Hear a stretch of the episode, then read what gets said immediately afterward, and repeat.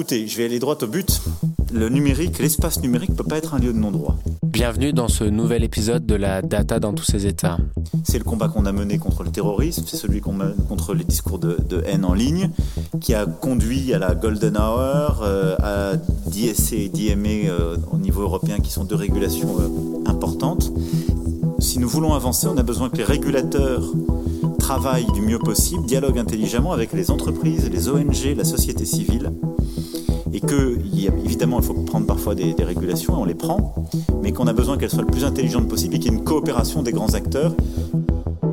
Mettre fin au Far West numérique, à cette zone de non-droit, c'est un combat infini mais permanent de l'Union européenne, notamment en ce qui concerne la gestion des données personnelles. Si Emmanuel Macron évoque ici tout particulièrement la protection des plus jeunes, lors d'une réunion en novembre 2022 dédiée au lancement du laboratoire pour la protection de l'enfance en ligne. Ces questions nous concernent tous.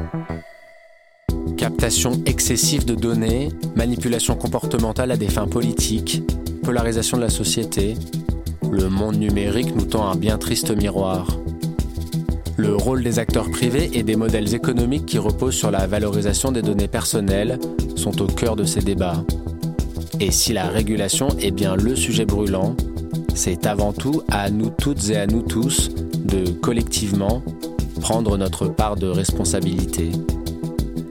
Je suis Gilles Le Serre et vous écoutez la deuxième saison de la Data dans tous ses états, le podcast de Digora pour mieux comprendre la digitalisation des entreprises auprès de ceux qui la vivent. Épisode 3 La zone du dehors.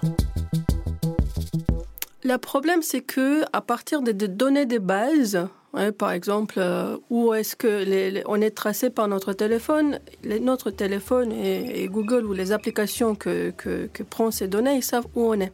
Et à partir de ces données qui, à, la base, ça a l'air euh, anodin, on peut inférer où est notre maison, où est notre travail, est-ce qu'on a visité un laboratoire d'analyse médicale, est-ce qu'on a visité un hôpital? Et plein d'autres choses. Alors on a les données des bases et on a les données inférées.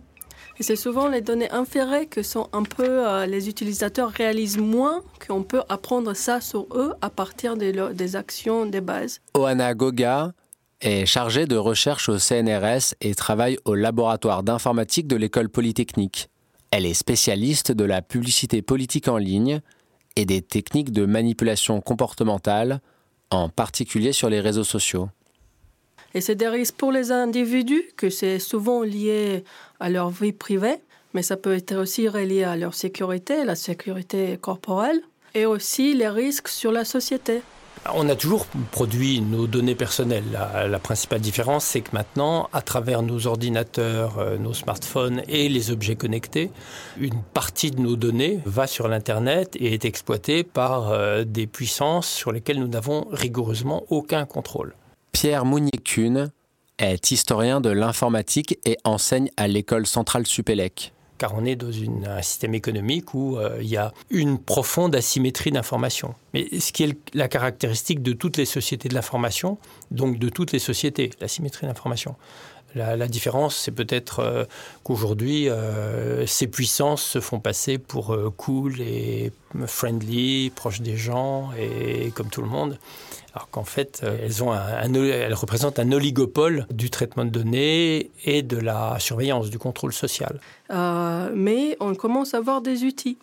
Par exemple, au niveau européen, on a, on a les GDPR. Finalement, le RGPD, si on devait le résumer, il, dit, euh, il dit qu'il y a cinq ou six grands principes qu'il faut respecter. Il faut respecter le principe dit de finalité. Donc, quand on collecte des données, bah, c'est dans un objectif bien, défini. On collecte pas des données juste pour le plaisir de collecter des données, mais on sait ce qu'on va en faire. Félicien Vallet est responsable des questions liées à l'intelligence artificielle à la CNIL, la Commission nationale informatique et liberté, en charge de la protection des données personnelles. Autre grand principe, ça va être celui de la minimisation. On va collecter que les données dont on a besoin, strictement nécessaire. On fait pas, voilà, on, prend pas un grand râteau pour pour tout récupérer. Même si ça, ça peut être mis en tension justement quand on va avoir des systèmes, par exemple des systèmes d'IA qui vont euh, vont avoir besoin de beaucoup de données pour euh, pour réaliser des apprentissages de modèles. Donc vous allez avoir ça. Vous allez avoir également le euh, le principe d'exactitude. Il faut que les données elles soient exactes, elles soient mises à jour, et soient elles soient correctes.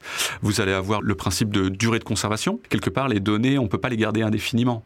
Euh, elles sont, euh, je veux pas dire en location, mais en tout cas, elles sont, elles ont une durée de vie, euh, une, durée de vie limitée, une durée de, de péremption, et donc euh, voilà, ça c'est à définir euh, également. Et donc ça peut être aussi un objectif qui peut sembler bah, parfois contradictoire quand on sait pas trop ce qu'on veut faire avec ou des choses de, de cet ordre, de, cet ordre-là.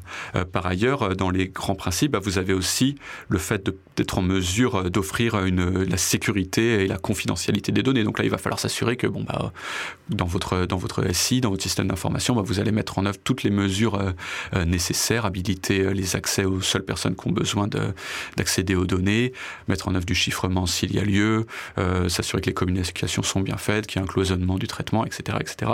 Donc ça, ça va être un impératif. Et puis dernier point, mais essentiel, c'est aussi le, bah, les droits des personnes. Les personnes, elles ont des droits sur leurs données personnelles qui sont inaliénables, donc à savoir euh, le droit à l'information, donc déjà qu'ils soient bien informés sur ce qu'on va faire avec leurs données, euh, le droit d'accès, donc c'est-à-dire que, et ça on le sait pas toujours, mais il faut savoir que à partir du moment où il y a des gens qui traitent vos données personnelles, vous avez le droit de leur dire, bah, je voudrais savoir tout ce que vous avez sur moi. Donc ça c'est le droit d'accès, vous avez le droit d'opposition, vous pouvez vous opposer à un traitement de données.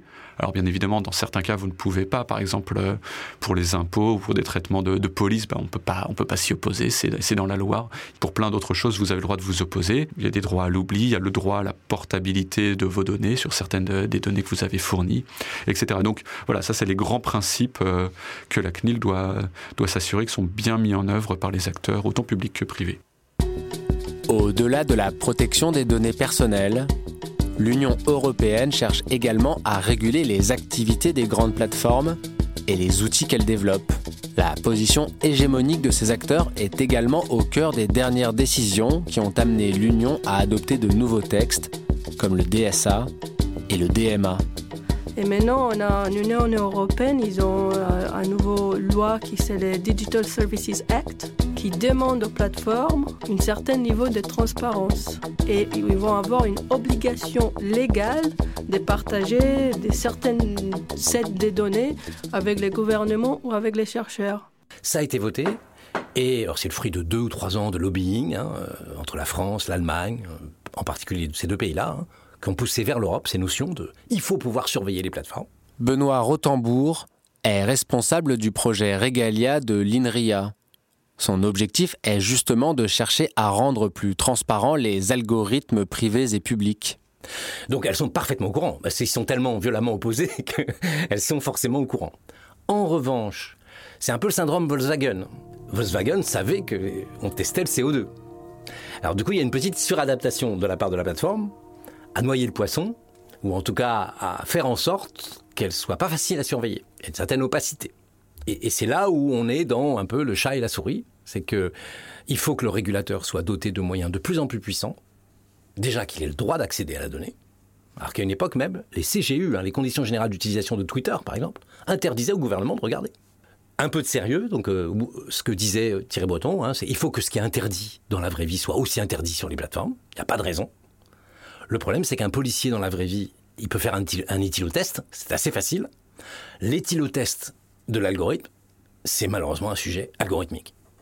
Et donc c'est à nous de créer les éthylotests pour cette nouvelle police de ces algorithmes, qui, je le rappelle, 15 hein, entreprises au monde touchent 2 milliards de personnes tous les jours. Donc on a des boîtes extrêmement puissantes qui nous touchent plusieurs centaines de fois par jour, qui savent nos décisions presque intimes, ce qu'on aime, ce qu'on n'aime pas, ce qu'on achète, ce qu'on n'achète pas, ce qu'on regarde, ce qu'on regarde pas. C'est énorme la puissance qu'ils ont atteint. Et de l'autre côté, on a des autorités de régulation, les services publics, avec, oulala, c'est RGPD, il faut faire attention. On n'a même pas le droit de regarder les données des plateformes sans prévenir. Évidemment, c'est normal, hein, on respecte la loi. Et on doit inventer de nouveaux éthylotests pour des gens qui laissent ces algorithmes dériver comme ça, euh, sans, disons, sans toujours faire attention. Le nœud du problème dans tout cela est que cette ivresse algorithmique est essentiellement alimentée par notre propre addiction à ces outils.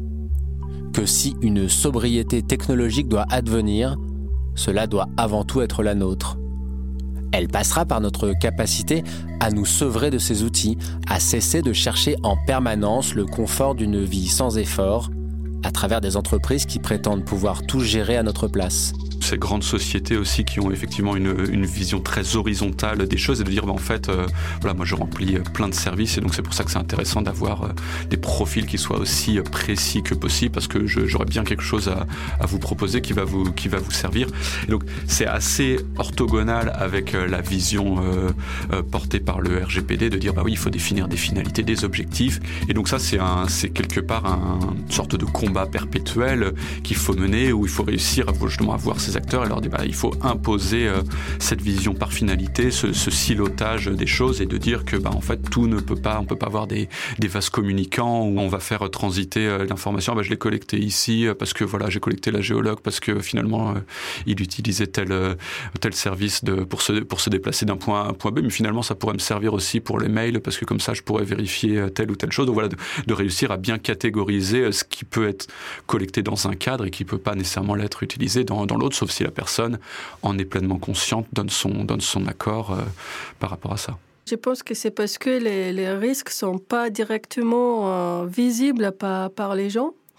Et je pense que, par exemple, aux États-Unis, les, les, personnes s'attendaient que Trump ça, soit élu en 2016 et euh, ça, ça, a été un, petit choc pour au moins une certaine partie de la population que cette technologie peut être utilisée pour les influencer et que c'est pas juste que j'envoie pas mes données à Facebook, ces données peuvent être utilisées par la Russie ou par d'autres euh, individus pour nous influencer ou influencer des certains groupes de gens pour voter euh, ou non pour Trump. il y a des fois des risques et des, des, problèmes si grands que ça fait un peu réaliser euh, les gens que ça va au-delà de, juste une simple collecte de données. On peut plus fermer les yeux. C'est-à-dire que quand on sait que les algorithmes se comportent mal, c'est à nous, consommateurs, de choisir des entreprises plus vertueuses, qui nous montrent qu'elles sont vertueuses, plutôt que des entreprises qui ont déjà prouvé à maintes reprises qu'elles trichaient avec la loi. Là, on a un vrai rôle de consommateur, mais c'est tellement plus rentable de ne pas respecter la loi que de la respecter qu'ils euh, s'en privent pas. Donc je crois qu'on a un rôle, nous, de euh, surveiller nos données, hein, déjà faire un petit peu attention, s'éduquer nous-mêmes à ces algorithmes. Qu'est-ce qu'il qu qu est en train de me proposer Pourquoi Et puis d'exiger de ces plateformes, et sinon de les quitter, d'exiger de ces plateformes qu'elles soient un peu plus transparentes. Non, l'hôtel qu'on me propose, c'est pas mon hôtel préféré. C'est l'hôtel qui donne la plus grosse commission à kayak, Trivago euh, ou autre. Bah non, euh, c'est pas ce que je veux. Donc c'est à moi d'exiger en tant que consommateur que l'algorithme soit un peu plus transparent et un peu plus respectueux de mes droits euh, ou des droits du, du travailleur. Mais c'est si simple de se laisser porter par les plateformes. Et cela semble si vague le risque qui plane sur notre vie privée. L'arbitrage est donc souvent assez vite vu. À quoi bon refuser un confort gratuit, immédiat, quantitatif, sous prétexte d'un risque diffus? Comme souvent, on a du mal à s'émouvoir d'un sujet tant que la conséquence réelle ne s'est pas abattue sur nous. Alors là-dessus, moi j'aime bien, euh, bien citer euh, Edward Snowden, quand même une personnalité incroyable. Et donc euh, lui qui dit bon bah être contre euh, dire qu'on n'en a rien à faire de la vie privée parce qu'on n'a rien à cacher c'est pareil que de dire en fait euh, moi je m'en fiche de la liberté d'expression parce que j'ai rien à dire donc voilà, donc c'est vraiment euh, cet équivalent-là. Je trouve c'est assez, c'est assez parlant comme exemple. Mais c'est vrai qu'on observe euh, effectivement dans les pratiques une sorte, je crois que c'est nommé d'ailleurs euh, privacy paradox, donc une, certaine dichotomie entre à la fois ce que les gens disent et puis les pratiques effectivement qu'ils qu peuvent avoir. Et on est tous, hein, tout un chacun un petit peu là-dessus. On, a cette tension qui, qui existe en nous. Alors après, il y a un véritable enjeu de pédagogie euh, sur l'importance de la protection des données, de toute évidence. Je, pense qu'il faut aussi réussir, et ça c'est pas toujours évident, à, bien montrer que la protection des données c'est pas une fin en soi. C'est pas, pas la fin en soi, c'est pas protéger les données pour protéger les données, c'est pas, pas très intéressant. C'est plutôt que on protège ces données parce que ça va nous permettre bah, justement de nous protéger d'autres choses qui seraient potentiellement très attentatoires ou qui nous poseraient euh, des problèmes. Il y a quelques ans, on a, découvert qu'on pourrait déanonymiser les, les gens qui ont vu une certaine site web en utilisant de la publicité ciblée. Tu peux t'imaginer que tu vives en, Russie et le gouvernement met un site web euh, qui est contre la guerre en Ukraine. On a montré qu'un attaqueur, il aurait pu apprendre tous les numéros de téléphone et leur adresse email des gens qui ont visité ce site web. Alors peut-être en France, euh, pour les politiciens, euh, on pourrait apprendre euh, s'ils ont visité un site douteux. Mais dans d'autres pays, ça, ça, pourrait poser un problème de sécurité corporelle pour, pour, les gens. On voit tout de suite que finalement, la protection des données, c'est aussi un levier pour protéger nos, nos libertés les, les plus fondamentales. Au-delà de cette difficile prise de conscience, c'est aussi un sentiment d'impuissance qui nous habite tous. On ne pourrait rien y faire. Ce serait la loi inéluctable du progrès, des grands groupes, comme une vague qui déferle. Il y a beaucoup de, dimensions, sinon sacrées, du moins fatalistes. Ce qui revient un peu au même. Euh, fatum, le destin. Euh, c'est le destin, on n'y peut rien. C'est ce qu'on appelle le déterminisme technologique. Euh, la technique est là, elle se développe, c'est une force qui va, qui est indépendante de nous, comme euh, si c'était une comète qui nous arrive du fond du cosmos et qui tombe dessus, contre lequel on ne peut rien et auquel il faut s'adapter. C'est une idée très couramment répandue et qui est évidemment liée en partie à des, intérêts marketing, mais qui correspond plus profondément à une croyance, à une, une sensation. On voit le monde envahi par des machines nouvelles qui ne répondent pas forcément à notre besoin, qu'on n'a pas demandé, mais qui arrivent, qui nous sont imposés, qui nous sont imposés par des organisations. C'est à la fois la logique de la société de consommation, un aboutissement d'une société de rationalisation où tout doit être plus facile, plus fluide, euh, plus, plus simple, en complexifiant euh, les opérations, bien sûr, et une logique de recherche de facilité et de protection. Dans une certaine mesure, ça a été très bien exprimé par Alexis de Tocqueville dans euh, son livre sur la démocratie en Amérique, où il parlait de ces grandes puissances tutélaires, notamment de l'État, mais ça peut être aussi les grandes entreprises, qui en tout cas qui prétendent faire le maximum de choses à votre place pour vous faciliter la vie. Et Tocqueville euh, concluait au-dessus s'élève un pouvoir immense et tutélaire qui se charge seul d'assurer notre jouissance et de veiller sur notre sort. Il est absolu, détaillé, régulier, prévoyant et doux. Il ressemblerait à la puissance paternelle si, comme elle, il avait pour objet de préparer les hommes à l'âge viril, mais il ne cherche au contraire qu'à les fixer irrévocablement dans l'enfance. Il aime que les citoyens se réjouissent pourvu qu'ils ne songent qu'à se réjouir.